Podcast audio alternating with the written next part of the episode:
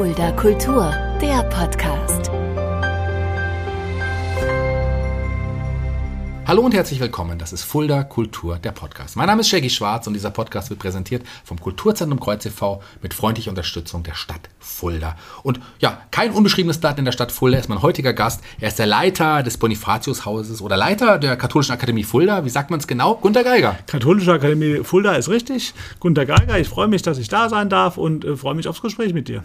Was macht ein, ein Direktor einer katholischen Akademie genau? Das ist nicht ganz so leicht äh, zu beantworten, weil natürlich jeder eine andere Vorstellung davon hat. Meistens liegen die Leute falsch. Wenn ich Leute einlade, und du sagtest ja selber schon, ich bin in Fulda vielfältig unterwegs und äh, lade Leute ein und äh, bringe die auch ins Gespräch und wir sind eine Bildungseinrichtung, äh, die eben in katholischer Trägerschaft ist. Und dann sagen die Leute, ach, äh, Priesterausbildung oder so, das ist nicht unseres und so weiter. Also die Leute verwechseln uns oft mit der theologischen Fakultät ja. oder mit dem Priesterseminar und denken immer, dass wir binnenkirchlich ausrichten. Aber der, die Aufgabe einer katholischen Akademie ist genau anders aufgestellt, weil wir eben uns nach außen richten. Wir sind sozusagen Teil der Gesellschaft, sind eben katholisch, sind auch in katholischer Trägerschaft, werden vom Bistum Fulda äh, finanziert und ähm, wollen ähm, politische Bildung betreiben, wollen eine Sichtweise auf die Dinge legen, wollen mit Menschen ins Gespräch kommen und haben so einige Bildungsziele. Bei uns ist das ganz stark religiös-theologische Bildung, mhm. aber auch politische Bildung, Familienbildung, berufliche Bildung im Bereich Pflege und Gesundheit. Da sind wir unheimlich stark äh, aufgestellt und das ist eben unsere Aufgabe. Meine Kollegen, äh, Akademiedirektoren, es gibt in jedem größeren Bistum gibt es eine katholische Akademie, die praktisch auch über die Grenzen des Bistums hinaus auftritt. Und eben, wir sind keine Stadtakademie nur für Fulda, sondern wir haben den Anspruch, das ganze Bistum eben von Kassel bis Bergen-Enkheim, mhm. von Marburg bis Geisa und darüber hinaus eben äh, zu erreichen und äh, für ähm, bildungshungrige, bildungsinteressierte, für Leute, ähm, die im Austausch interessiert sind, eine Dialogplattform zu sein, eben da zu sein. Und ähm, wenn einer überhaupt keine Ahnung hat, dann sage ich immer, das ist so ein bisschen wie eine Volkshochschule vergleichbar. aber wie gesagt, meine Kollegen würden das nicht unterschreiben. Aber wenn einer überhaupt keine Vorstellung hat, ist das vielleicht ein ganz guter Aufhänger, das äh, so zu beschreiben. Wer sucht da die Dozenten, die Seminarleiter aus? Das fällt in dein Metier? Auch? Ja, das fällt in mein Metier. Wir sind im Team im Moment fünf. Das ist relativ viel, weil wir Projektstellen haben. Wir sind natürlich ähm, immer auf der Suche auch nach Projektgeldern, nach Fördermitteln über die Bundeszentrale für politische Bildung, über den Kinder- und Jugendplan Jahren über die Arbeitsgemeinschaft katholischer sozialer Bildungswerke, die eben praktisch Fördermittel zur Verfügung stellen. Und äh, in dem Fall haben wir zwei Projektstellen, wir sind also fünf Referenten, die das mhm. inhaltliche Programm gestalten. Und ähm, dann haben wir natürlich immer Experten, die wir einladen. Ein schönes Format, was auch in Fulda gut bekannt ist. Und auch Rudolf sind die sogenannten Akademieabende, äh, wo wir eben Experten einladen. Das war natürlich der Ukraine-Krieg im Blick, es war der synodale Weg im Blick, mhm. äh, der, der uns mit Kirche beschäftigt. Aber wir haben auch, du hattest vorhin in unserem Vorgespräch erwähnt, äh, dass äh, für ihr mit Renovables was gemacht hat. Die haben ja ihre große Pfingstaktion hier gestartet. Ich bin auch bei Point Alpha sehr aktiv. Das ist ein ganz toller Ort äh, der historischen Bildung. Und dort ähm, haben wir eben ein bisschen unterstützt und so ein Zeitzeugengespräch organisiert und eine Führung und haben junge Menschen, also verschiedene Schulklassen dorthin gebracht. Und insofern verknüpfen sich die Dinge auch. Aber eben nicht nur binnenkirchlich, sondern eben eher auch mit der Außenwelt sozusagen, mit Leuten, die gar nichts miteinander äh, also die nicht, wir fragen nicht ab, ob einer katholisch ist, ne, mhm. sondern wir sind für alle da und hoffen, dass wir eben unser Christsein äh, schon äh, in unserer Bildungsarbeit deutlich wird und die Leute merken, aus welchem Geist heraus wir unsere Arbeit gestalten. Und wie gesagt, die Themen sind ganz vielfältig. Vielleicht noch eine Ergänzung. Ähm, wir haben praktisch zwei Teile. Wenn du vom Bonifatiushaus redest, redest du von dem Tagungshaus. Mhm was jeder anbieten kann. Du kannst also für dein Impro-Theater einen Seminarraum mieten, zwei Tage Impro-Theater machen, du kriegst äh, Vollverpflegung, super Essen, moderne Seminarräume, etc., Übernachtungszimmer, wir haben etwa 60 Zimmer. Wir haben äh, zwölf Seminarräume, unser größter Raum fast 180 äh, Personen. Und dann haben wir eben das Bildungsprogramm, ne? mhm. den Akademiebereich, wo wir eben genau das Bildungsprogramm, über das wir heute sprechen, Ausstellungen, auch Kunstausstellungen und, und, und haben. Ähm, ja, wie gesagt, sind aber eigentlich zwei zwei Teile. Ich bin für beides verantwortlich, aber wir reden von zwei unterschiedlichen Schwerpunkten. Einmal kümmern wir uns um sogenannte Gastgruppen, ne, Belegung, Tagungshausmanagement und das andere ist eben eigenes Bildungsprogramm, eigene Ideen und umsetzen und mit Menschen ins Gespräch kommen. Eine ganz ähnliche Arbeit, wie du machst. Da, da kommen wir auch zum Thema Kultur in dem Fall, weil Kultur ähm, schließt dem ja das ja nicht aus. Du hast ja gerade gesagt, ganz viele Ausstellungen auch und, und andere Dinge. Auch wir kennen uns tatsächlich durch Tatort Fulda, durch Genau. die Tatort Fulda-Reihe, die ja auch im Bonifatiushaus auch stattgefunden hat. Als es noch Tatort Fulda gab, wird im nächsten Jahr wieder hoffentlich stattfinden, wenn Corona das zulässt. Auch da warst du immer fleißig, auch aktiv und äh, ein, dieses Bonifatiushaus auch als Teil von Tatort Fulda immer total wichtig. Genau, da kann ich mich gut dran erinnern. Wir haben da wirklich ganz spannende Sachen gemacht und das ist ja in mehrfacher Weise Kultur. Ne? Wir haben zum einen uns mit spannenden Büchern beschäftigt. Wir haben interessante Schauspielerpersönlichkeiten äh, nach Fulda geholt und wir haben dann eben auch wieder Menschen zusammengebracht. Wir haben Menschen zusammengebracht und das ist mir das Wichtigste, dass Menschen zusammenkommen, sich mit Themen beschäftigen. Inhalte sind ganz wichtig und hier ist es eben das Thema Kultur. Filmkultur, ne? das sind ja immer Leute, die Krimis machen, die sich mit Krimis beschäftigen. Da ist eine schöne Kooperation mit dem Kreuz, mit dir, mit uns, mit vielen anderen Partnern in der Stadt. Äh, Und ähm, das klappt gut und das finde ich spannend und gut. Und äh, das zeigt ja auch, dass wir eben als katholische Akademie uns jetzt nicht nur mit religiös-theologischen äh, Bildung beschäftigen und nach innen gerichtet sind, sondern dass wir Teil der Gesellschaft sind und in Gesellschaft wirken. Und das ist eine ganz tolle Sache, dieser Tatort Fulda. Wir haben tolle Leute kennengelernt.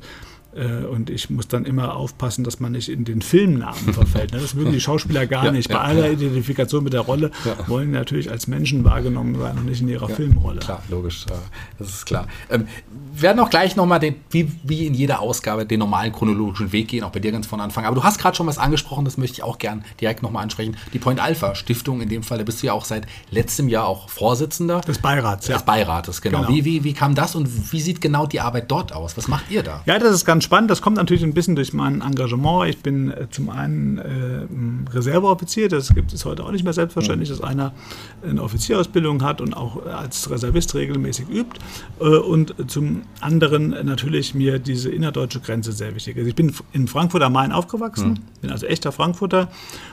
Und ich muss ehrlich sagen, ich hatte mit der Zonengrenze, mit der DDR nicht viel zu tun. Heute bereue ich das ein bisschen, weil ich das nicht kenne. Aber ich bin dann ähm, nach meinem Studium in meiner Bundeswehrzeit 1998 nach Fulda gekommen. Und da war natürlich Fulda schon äh, im Wiedervereinigten, nicht mehr im Zonenrandgebiet, sondern in der Mitte Europas, in der Mitte Deutschlands. Hat Eine tolle Entwicklung hingelegt. Ich kenne Fulda noch vor der Wende, da sah das hier noch ein bisschen anders aus. Das hat eine tolle Entwicklung, ist eine tolle Stadt. Ich fühle mich hier sehr wohl äh, mit meiner Familie, ist äh, wirklich äh, fantastisch. Und ähm, Point Alpha ist für mich wirklich einer der wichtigsten Punkte, ist der Hotspot äh, des Kalten Krieges, der heute eine enorme Bedeutung hat. Äh, Und ich finde, jeder Jugendliche müsste dort mal gewesen sein, jeder Erwachsene müsste da mal gewesen sein. Es ist eine ganz tolle Arbeit, die da passiert. Und wir sind auch vom Bonifatiushaus aus ähm, ganz viel mit Gruppen da. Wir sind also bestimmt 10, 15 Mal im Jahr mit Jugendgruppen, aber auch mit Erwachsenengruppen an Point Alpha, um dort unsere Bildungsarbeit zu machen. Und ähm, dann ist man an mich herangetreten, ob ich nicht in den Beirat will. Und ähm, dann hat sich dann auch gerade das ergeben, dass ich den Beiratsvorsitz äh, bekommen kann. Und wir beraten praktisch die Point Alpha, die Point Alpha Akademie bei der Durchführung ihres Programmes. Es sind ganz spannende Leute da. Auch hier wieder die Vernetzung, der Vernetzungsgedanke, äh, den ich liebe äh, und äh, die vielfältigen Beziehungen zu Menschen und unterschiedlichster Art und Weise, das Zusammenspiel mit Menschen äh, für bestimmte Inhalte. Hier eben der Inhalt, dass man eben für Demokratie, für Freiheit, für Leben in Freiheit auch eintreten muss. Und das ist ein wunderbarer Ort, wo dort ein Point Alpha daran erinnert wird. Ja, und gerade so, so solche Dinge sind ja in der, gerade in der heutigen Zeit wieder wichtiger denn je, Jugendlichen zu zeigen, was äh, alles mal passiert ist, die deutsche Geschichte näher zu bringen. Und gerade da ist, äh, glaube ich, sowas, solche Arbeit enorm entscheidend. Es ist immer, wir reden, ich störe mich immer so ein bisschen daran, deswegen ist so eine Grundlagenarbeit ganz gut. Deswegen bin ich auch so froh, dass du mich eingeladen hast, dass man mal darüber sprechen kann, dass man es im großen Publikum auch mal äh, bekannt machen kann. Wir reden ja immer von Präventionsarbeit, Arbeit gegen Rechtsextremismus, Demokratiearbeit. Das ist alles wichtig und gut. Aber man muss das natürlich breiter sehen. Politische Bildung fängt viel früher an. Politische Bildung ist viel breiter aufgestellt. Und wir sind in der politischen Bildung auch nicht die Feuerwehrleute für irgendwelche Sachen, weil der Lübcke ist erschossen worden, war ein persönlicher Freund von mir, war ganz oft im Bonifatiushaus schon als Landtagsabgeordneter, ähm, bevor er Regierungspräsident wurde. Nicht erst immer wenn solche Taten passieren, danach muss die politische Bildung oder überhaupt Gott weiß wer dafür herhalten, dann Präventionsarbeit zu leisten, sondern wir als Deutsche insbesondere müssen mit unserer Geschichte äh, ähm, Erinnerungsarbeit leisten. Ja. Und das ist grundgelegt, ähm, dass wir gegen Antisemitismus sind, dass wir ähm, gegen Fremdenfeindlichkeit sind, dass wir ein liberaler Rechtsstaat sind, ähm, dass wir unsere ganze Gesellschaft einer freiheitlich-demokratischen Grundordnung fußt. Das müssen wir jeden Tag verteidigen. Und das ist darin begründet, spätestens mit dem Dritten Reich und dem Holocaust mhm. haben wir eben die Verantwortung, täglich auch an diesen Dingen zu arbeiten. Und mhm. es muss nicht äh, jemand äh, erschossen werden oder es muss nicht ein Brandanschlag stattfinden, dass man sich dieser Dinge erinnert, sondern das bedarf einer täglichen Arbeit und das geschieht an Pont Alva, mhm. das passiert an der Kritischen Akademie in Fulda, das passiert an ganz, ganz vielen Orten, ne, äh, wo Menschen für ähm, Demokratie und äh, Rechtsstaatlichkeit eintreten und gegen äh, Fremdenfeindlichkeit und Hass und Hetze äh, eintreten. Hm.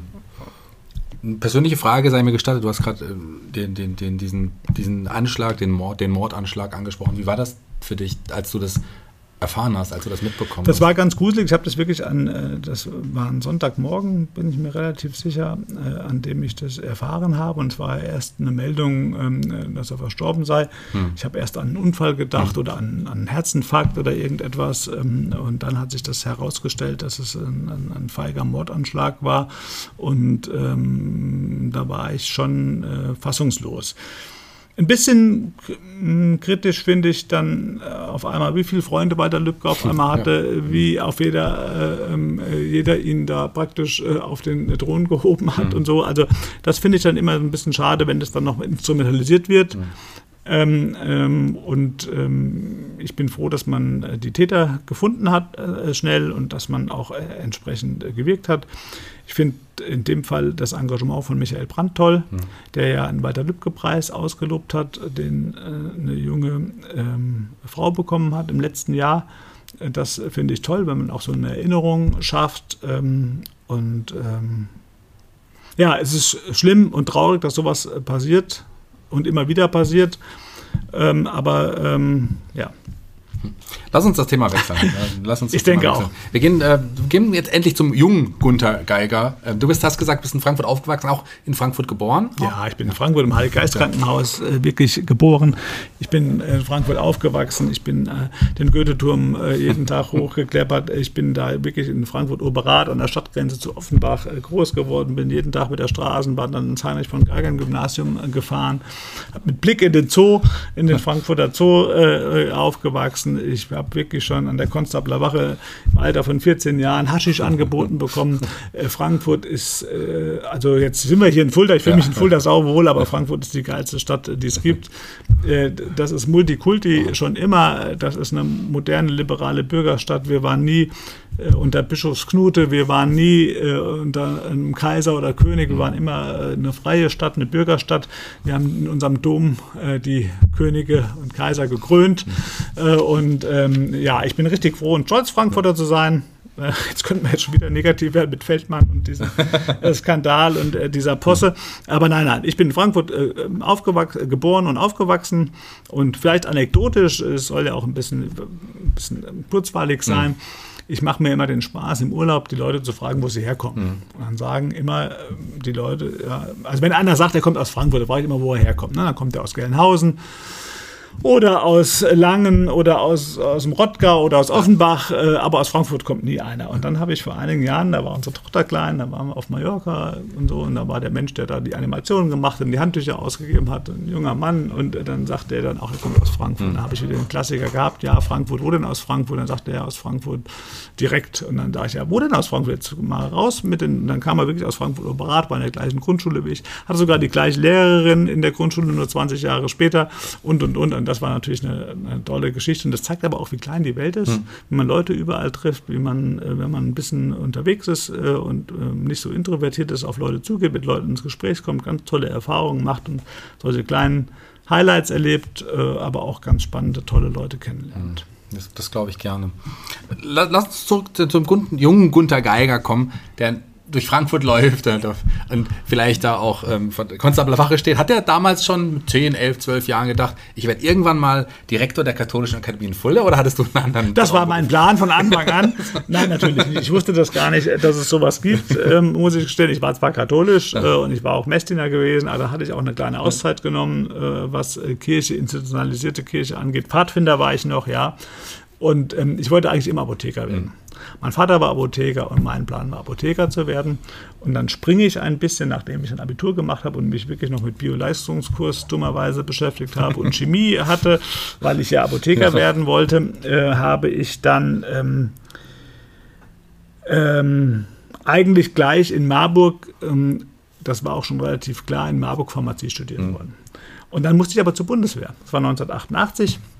Und da gab es ja noch die allgemeine Wehrpflicht. Mhm. Und dann haben die gesagt, du musst zur Bundeswehr. Und wir kannten viele Ärzte und so, aber da war keine Chance. Ich war mit zwei gemustert und bin zur Bundeswehr, 18 Monate eingerückt. Und dann hat mir das äh, im Sanitätsdienst aber, mhm. ja, das war also, obwohl mein Vater weißer Jahrgang war, ich keine Beziehung zur Bundeswehr hatte, konnte ich mir das wünschen und war dann in, zwar in Marburg, aber nicht zum Pharmaziestudium, sondern bei der Sanitätstruppe. Mir hat es dann, dann äh, gut gefallen, dann habe ich mich entschieden, dass ich bei der Bundeswehr bleibe. Mhm ähm, mich zum Offizier ausbilden lasse und bei der Bundeswehr studiere. Allerdings nicht Pharmazie, sondern äh, Politikwissenschaft und Volkswirtschaftslehre, hm. was ich dann auch abgeschlossen habe. Und dann musste ich mein geliebtes Frankfurt verlassen und leider. Ähm, eine andere ich, schöne Stadt. obwohl nach, ich schon nach Hamburg. Ja, nach Hamburg, obwohl ich und dann muss ich noch erzählen, obwohl ich immer ähm, HSV-Fan schon war seit Kindesbeinen. Fußball ist eine Leidenschaft von mir. Äh, musste ich äh, an die Truppenschule Nachschub ja, nach Bremen ich musste nach Hamburg zum Studium und ich musste nach äh, äh, Strausberg, dann nach Berlin. Das war meine letzte Zeit als Jugendoffizier. Also ich, mich hat es dann nur noch nach dem Norden zerschlagen, mhm. obwohl ich bis zu meinem 20. Lebensjahr eigentlich nie, äh, also da war Fulda schon das Nördlichste, was ich je erreicht hatte, äh, war ich dann nur noch im Norden. Mhm. Also ganz spannend, wie das Leben manchmal so einem durch die Gegend schiebt. Ich bin jetzt nicht der größte Fußballfan, aber ich habe mir sagen lassen, die beste Mannschaft aus Hamburg soll St. Pauli sein. Ich weiß nicht, ob das Ja, stimmt. das hat aber nichts mit Fußball zu tun behaupte ich jetzt mal, auch wenn ich mich unbelangt, äh, St. Pauli ist Kult. Ich hatte natürlich, als ich in Hamburg war, eine Dauerkarte für meinen HSV. Da war der HSV auch noch gut, hat auch Europa, europäisch gespielt. Ja. Ähm, äh, St. Pauli ist Kult. Ja, das ist schon so. Das ist die Piratenflagge. Das ist. Äh, äh das ist, das ist Kult, das ist Szene, das ist Kiez, das ist St. Pauli eben, ja aber äh, das Astra-Pilz, ja, hm. und so weiter. Ähm, aber das hat für mich, sorry, nichts mit Fußball zu tun, wobei der HSV auch seit vielen Jahren nichts mit Fußball zu tun hm. hat. Das ist ein Skandalclub, ein, ein Club der Misswirtschaft und der Vetternwirtschaft. Aber wenn man Fan ist, ist man Fan. Hm. Da ist man blind, das ist wie in der Liebe. Ähm, also ja. Ist ja auch nicht wertend, überhaupt gar nicht wertend gemeint. Wie gesagt, ich bin ja überhaupt kein Fußballfan. Ähm, der Apotheker, der Berufswunsch Apotheker war jetzt weg quasi, der war nicht mehr genau. existent. Ähm, wie sehr hat dich dein Auslandssemester geprägt? Du warst ja während des Studiums auch dann, ich glaube, war es Arizona? Arizona? Genau. Ja. Das war eine tolle Zeit. Es wird ja auch man kann über Amerika viel sagen, aber ich habe die Zeit genossen. Das war Wahnsinn, was da an Hochschulen geboten wird. Mhm. Campus-Universität voll umgesetzt, tollen Sportmöglichkeiten. Ich meine, wir waren äh, in Utah, ja, ich mhm. war über den 4. Juli, also den Nationalfeiertag in den USA, äh, ein, ein, ein Patriotismus, eine, eine Begeisterung, ein, ein Nationalstolz, ein natürlicher irgendwie. Also mir hat das sehr gut getan, mir hat das gut gefallen, wobei ich natürlich auch jetzt nicht so lange da war und natürlich auch in der Gruppe mit anderen studierenden Offizieren da war. Das ist auch nochmal was anderes. Wir sind jetzt Mitte der 90er. Ähm, wie kam dann der Schritt tatsächlich nach Fulda? Wie kam der Schritt zur Katholischen Akademie vom ja, Bundeswehroffizier? Ja, das war wirklich spannend. Ich war ja, wie ich eben schon so in dem Kurzabriss sagte, Jugendoffizier. Nach meinem Studium und nach meinen äh, Verwendungen in der Nachschubtruppe Transportzugführer ähm, war ich Jugendoffizier. Jetzt war ich natürlich noch ein junger Offizier und äh, sah vielleicht auch jugendlich aus, ähm, aber das ist natürlich nicht der Grund, warum ich Jugendoffizier war, sondern Jugendoffiziere machen im Prinzip etwas ganz Ähnliches, wie wir in der Akademie mhm. machen. Die machen äh, praktisch ähm, äh, Arbeit mit Multiplikatoren, mit Schulleitern, Kommunalpolitikern. Ich war für drei Landkreise zuständig in den neuen Bundesländern, äh, damals neuen Bundesländern und äh, unterstützen praktisch in der Schule den äh, Politikunterricht mhm. mit Informationen zur NATO, zur Bundeswehr, zu UN-Einsätzen, zu sicherheitspolitischen Fragestellungen, zu Friedenspolitik etc. Und das war eine tolle Verwendung und das durfte ich drei Jahre machen. Das ist meiner Meinung nach die beste Verwendung, die schönste Verwendung, die es gibt bei dieser Bundeswehr. Jetzt kommt der Sprung. Ich habe mich während des Studiums, ich habe ja gesagt, ich hatte so eine Auszeit, ich war Messdiener und Pfadfinder, vielleicht bis zu meinem 10., 12. Lebensjahr. Und dann kam so eine kleine Auszeit. Hört der Bischof hier mit eigentlich? Doch, der naja, ist auch als Gast geladen. Der, der, also der, der, der, wird schon mithören. Ja. Nein, und dann bin ich im Prinzip mit ähm, äh, Anfang 20 wieder dazugekommen mhm. über die katholische Militärseelsorge. Wir hatten einen tollen Militärpfarrer und äh, da war ich auch im Pfarrgemeinderat und das war eine spannende Zeit. Und dann gibt es die Gemeinschaft katholischer Soldaten mhm. und mit denen war ich in der äh, Katholischen Akademie im Bonifatiushaus, weil 90er Jahre, wer war Bischof von Fulda? Erzbischof Düber. Mhm. Wer war Militärbischof? Mhm. Erzbischof Düber. Mhm. Okay. Und so kam ich äh, dorthin ins äh, Bonifatiushaus mit einer Tagung ähm, äh, der Gemeinschaft katholischer Soldaten. Und ähm, da ähm, habe ich mich eben hier wiedergefunden, dachte, das ist eine tolle Arbeit und hatte ja auch mit anderen Akademien und mit Stiftungen zu tun. Das ist alles ein bisschen ähnliches Arbeitsfeld. Und ähm, dann habe ich sozusagen die Stelle angeboten mhm. bekommen und dann habe ich zugegriffen. Und dann bin ich praktisch von Berlin damals, von Strausberg, von der Bundeswehr zur Kirche gekommen. Ja. Erst als Referent, ich bin ja nicht gleich als Direktor eingestellt worden, sondern als, als Referent äh, für politische Bildung. Äh, in der Akademie und in der Erwachsenenbildung. Und das war eine spannende, lehrreiche Zeit. Ich habe damals so ein bisschen spöttisch gesagt, vom einen krisengeschüttelten Männerverein zum nächsten krisengeschüttelten Männerverein, weil damals gab es auch bei der Bundeswehr noch keine Frauen.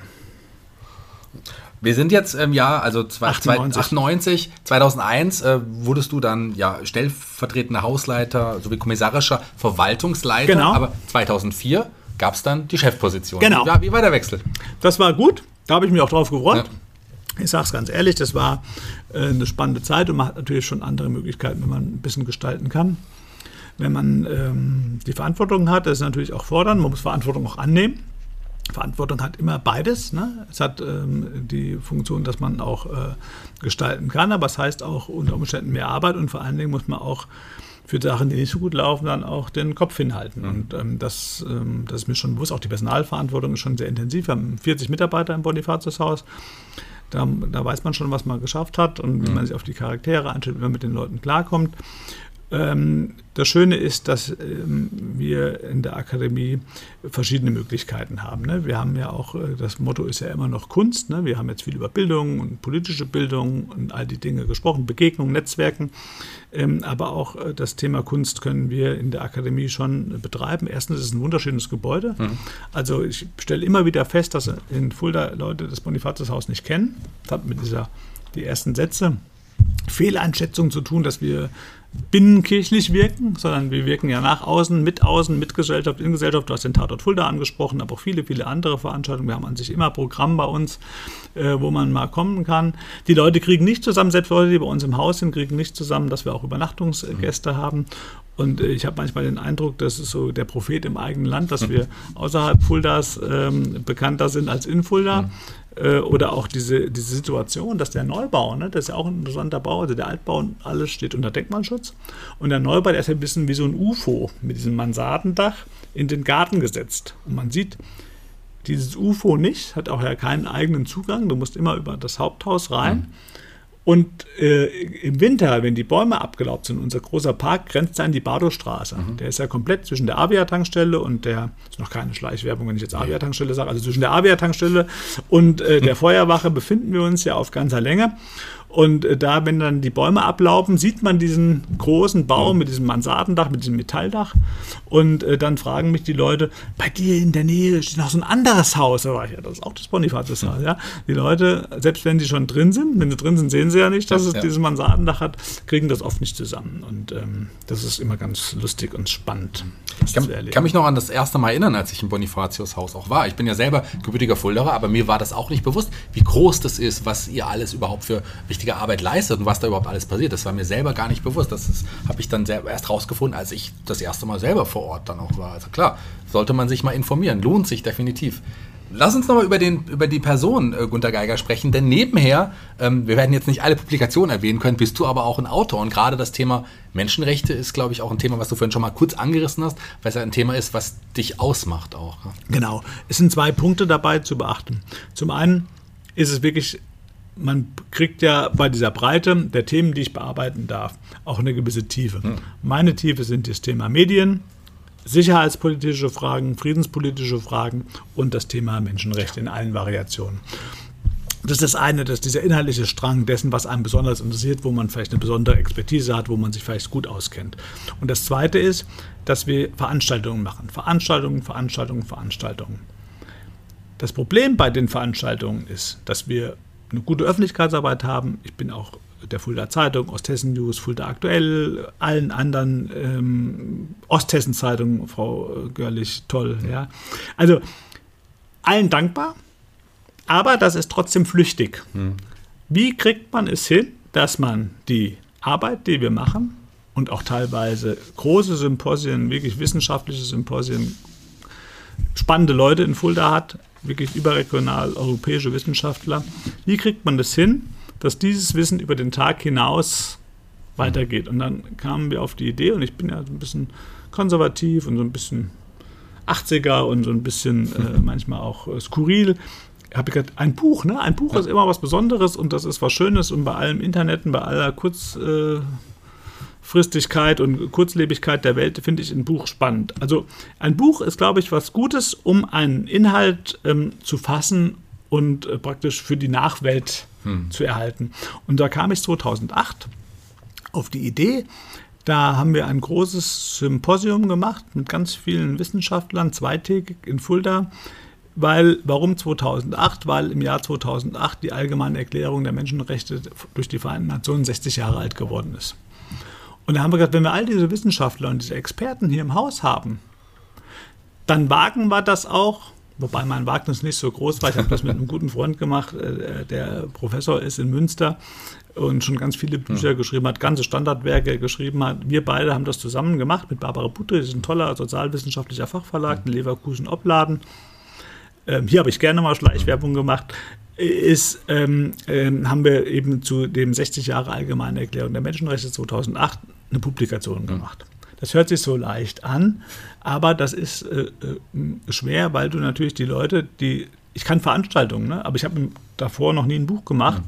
Mhm. du musst die Leute gewinnen, du musst die, den Leuten ein Thema geben, du musst den roten Faden, der in der Veranstaltung funktioniert, auch ins Buch retten.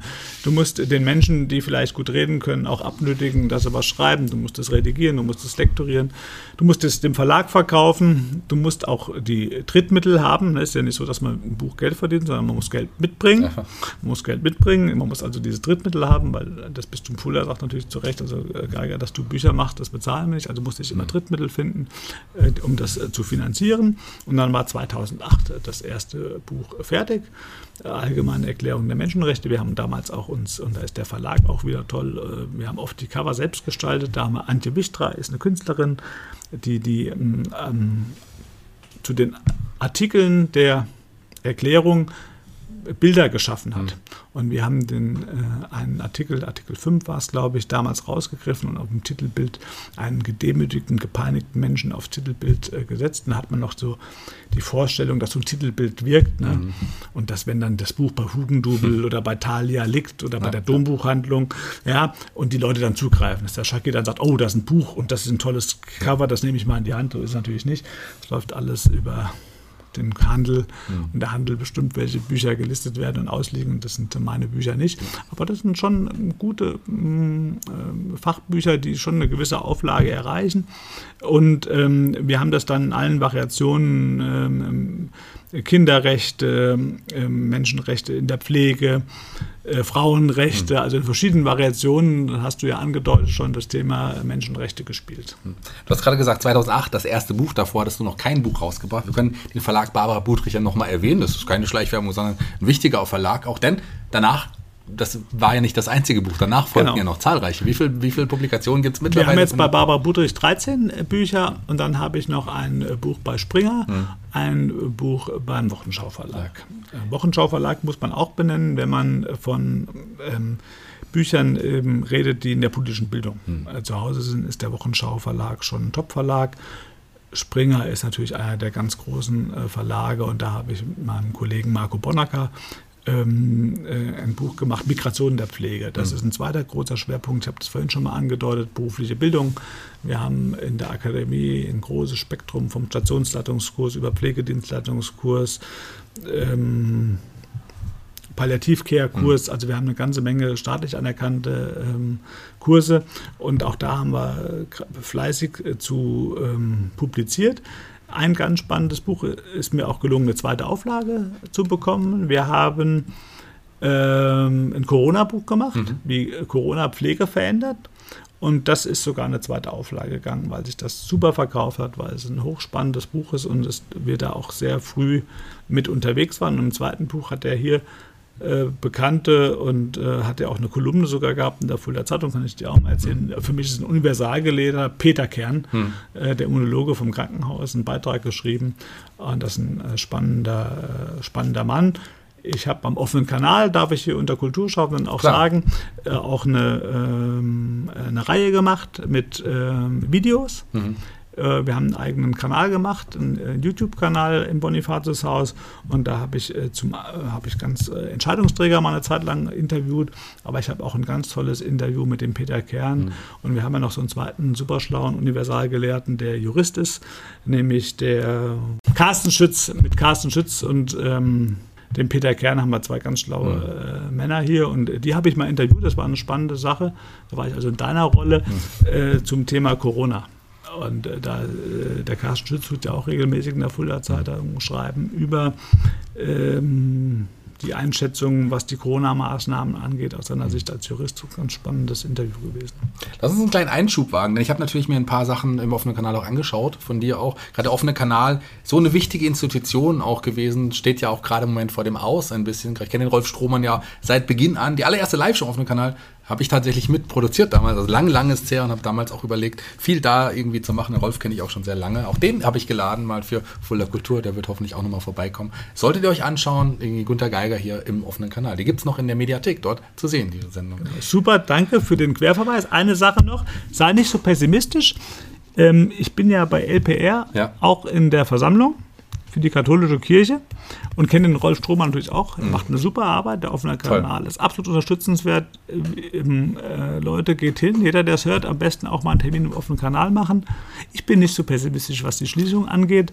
Ähm, ähm, da gibt es eine Gesetzesänderung und es wird Veränderungen geben. Es gibt ja vier offene Kanäle bzw. Projektzentren ja. in Hessen. Die machen eine tolle Arbeit. Ist wichtig.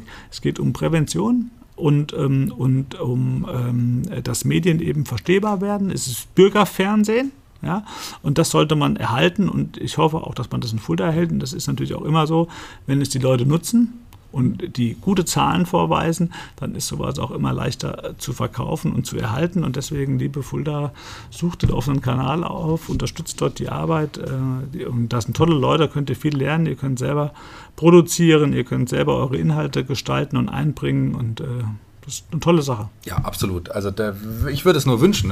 Ich will gar nicht der Pessimist rüberkommen. Ich bin eigentlich gar kein Pessimist. Ich würde mir es wünschen, dass der offene Kanal äh, oder die offenen Kanäle das tatsächlich auch überleben. Das wäre total wichtig. Eine Bürgerfernsehen, unglaublich wichtig. Man kann eine ganze Menge lernen und man nimmt eine ganze Menge mit dort auch. Das ist eine, auch für, gerade für junge Leute auch eine Ganz wichtige tolle Sache. Aber nicht nur. Ähm, ich werde ja oft gefragt, und da wechseln wir nochmal kurz das Thema, wie schaffst du all das, was du, das du machst in 24 Stunden? Das könnte ich dich eigentlich ganz genauso fragen. Denn neben, wir reden von 2008, wie waren es 14 Publikationen seit 2008, deine normale Arbeit und die ganzen Arbeiten, wir werden jetzt das nur ein bisschen anreißen in Vorständen, in Beiräten. Was machst du da alles noch? Da gibt es ja so viel noch. Ja, das ist spannend. Ähm also zum einen schlafe ich zu wenig. Das ist, liegt daran, dass ich eigentlich eine Lerche bin. Hm. Das heißt, Lerchen stehen um sechs auf, auch hm. wenn sie müde sind, stehen sie um sechs auf, oder wachen um sechs auf zumindest, ja. Und ich bin um zehn müde. Ich schaffe gerade noch das Heute-Journal vielleicht. wenn Marietta Slomka da ist, schaffe ich es besser, als wenn andere da sind. Das kann ich verstehen. Ähm, ähm, aber da bin ich schon müde. Aber meine Frau ist eine Eule. Ja. Und da ich die schönste Zeit ist immer die Zeit mit meiner Frau und meinen Kindern. Und dann bleibe ich bis zwölf auf. Mhm. Und dann ist die Zeit schon kurz. Aber ansonsten ist es schaffbar. Es mhm. ist schaffbar. Ähm, man muss auch manchmal Mut zur Lücke haben. Ähm, und dann ist das machbar, weil du auf die anderen Sachen anspielst. Point Alpha haben wir mhm. genannt, LPR haben wir genannt. Die, die Publikationen hast du benannt. Ähm, ich bin noch im Verein für Weiterbildung ja. Hessen, eine ganz wichtige Einrichtung, weil es da um Qualitätssicherung geht in der Weiterbildung. Ist ein Verein, der eine Selbstverpflichtung hat, Qualitätsstandards zu setzen, die man einhalten muss als Bildungseinrichtung. Sind wir schon seit vielen Jahren zertifiziert, haben auch schon mal einen Preis gewonnen und so. Äh, da engagiere ich mich. Und in der katholischen Erwachsenenbildung engagiere ich mich auf hessischer Ebene. Ist auch eine ganz spannende Sache. Da ist man wirklich mit dem ähm, Kultusministerium und dem Sozialministerium ähm, auf Augenhöhe unterwegs. Das ist schon spannend.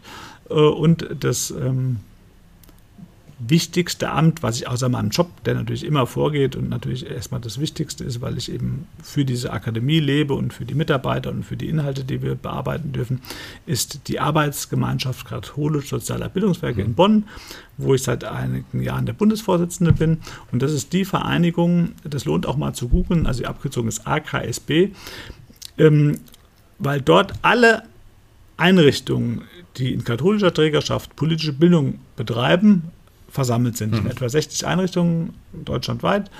Und ähm, das ist eine ganz spannende Organisation, weil es eine Fachorganisation ist, äh, die eben die Einrichtung unterstützt in ihrer Arbeit, die aber auch Drittmittel über den Kinder- und Jugendplan, über die Bundeszentrale für politische Bildung, über alle möglichen äh, Forschungsprojekte, Deutsch-Polnisches Jugendwerk, mhm. Deutsch-Französisches Jugendwerk und so weiter, Drittmittel akquiriert, die eine Einrichtung, selbst eine größere Einrichtung wie das Bonifatiushaus nie alleine akquirieren könnte, praktisch aggregiert und dann in die Fläche äh, weitergibt und eben mit Fachinformationen, mit Evaluationsberichten die Arbeit begleitet und die Arbeit weiterentwickelt. Und mhm. das, das, das frisst Zeit, ja, das frisst Zeit, ähm, aber es lohnt. Es lohnt für die Inhalte und für das, was man sieht, dass man eben ähm, substanziell und kontinuierlich Bildungsarbeit, politische Bildungsarbeit machen kann und Menschen äh, Beteiligung ermöglicht. Am Ende geht es in der politischen Bildung darum, dass man Menschen dazu befähigt, an Gesellschaft teilzunehmen und sich einzubringen. Und das ist vielfältig. Ja? Der eine, der ähm, betreut äh, einen Behinderten, der andere gibt Lateinnachhilfe, der andere ist in Kultur unterwegs.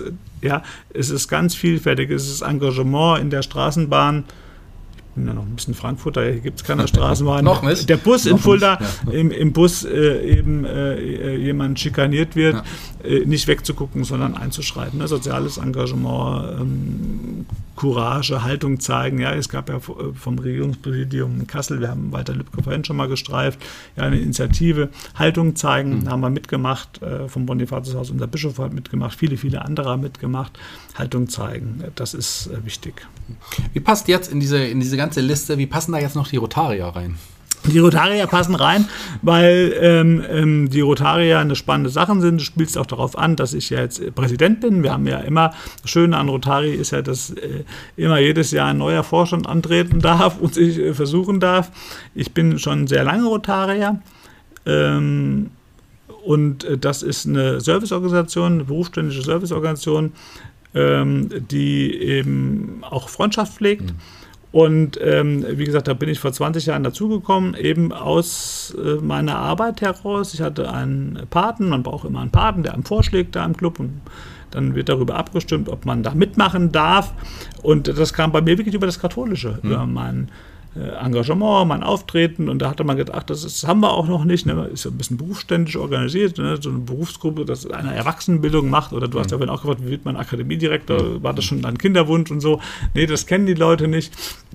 Und so kam man auf mich und äh, da, das hat mir gefallen. Ich habe auch ganz viele äh, wirkliche äh, Freundschaften dort äh, gefunden und, und ähm, ja, und es ist wirklich erstaunlich, was man erreichen kann, wenn man ähm, sich unterstützt. Wir haben ja zum Beispiel das große Ziel von Rotary International ist ja das Thema die Ausrottung der Kinderlähmung, End Polio Now. Machen wir auch in meinem Präsidentenjahr eine große Sache im Rahmen der Landesgartenschau, äh, wo wir das unterstützen äh, aber es gibt auch kleinere Projekte. Ich erinnere an dieses kleine Modell vor äh, der äh, Touristinnenfone, mhm. dieses Stadtmodell. Das haben wir mal zum 100-jährigen äh, Jubiläum mit dem anderen Rotary Club äh, zusammen äh, gespendet. Wir starten alle Stadtführungen, das ist eine tolle Sache. Ähm, wir haben äh, jetzt am Wochenende Tour der Hoffnung, ja, ist eine tolle Sache, äh, die für krebskranke Kinder äh, arbeiten. Ähm, die unterstützen wir äh, von Seiten des Clubs. Wir machen ganz viel Soziales. Der letzte Präsident, mein Vorgänger, der Michael Wissler, der ist ja in Perspektiva und bei Antunos ganz aktiv. Und äh, meine äh, Profession ist eben und die Überschrift ist eben Bildung und Kultur. Mhm. Und da wollen wir einiges bewirken in diesem Jahr und äh, Gutes tun. Also das Rotari passt eigentlich ganz gut zu mir.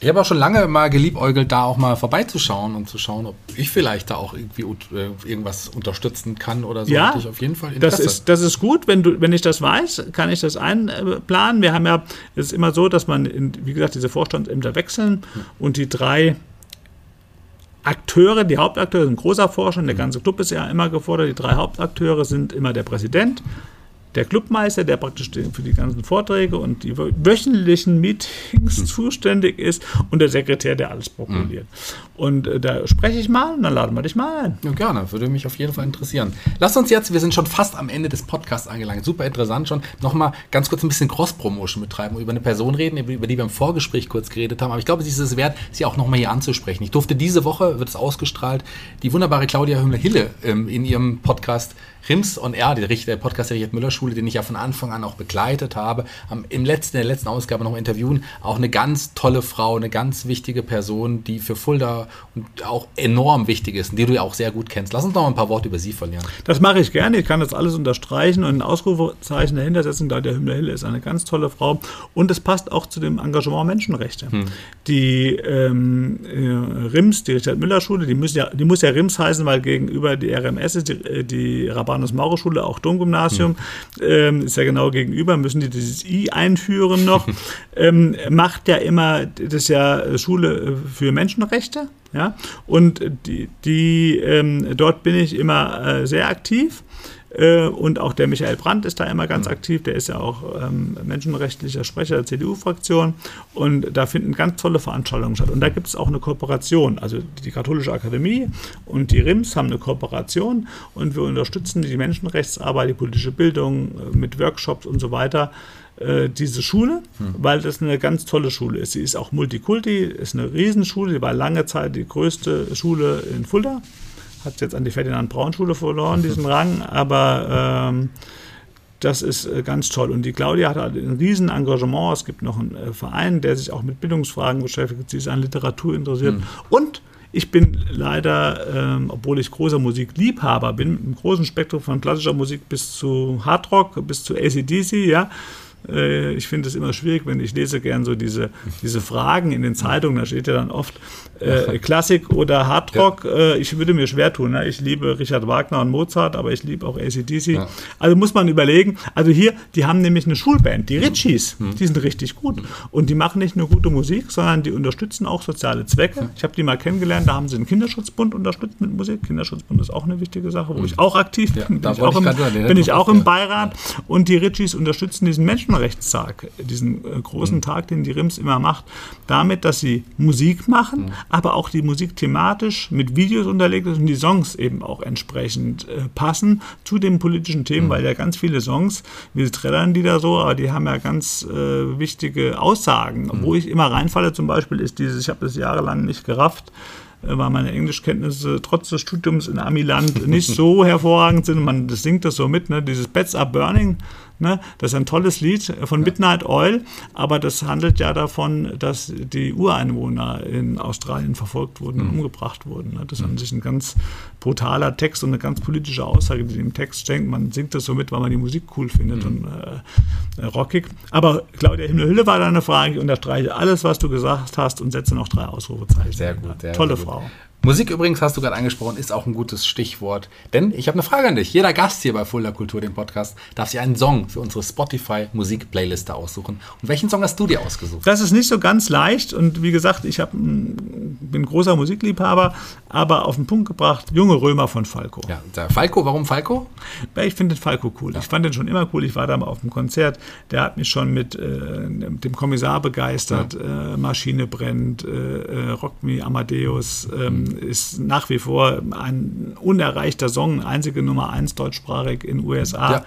Ja. Äh, Falco war ein toller Typ und äh, skurril auch hier wieder.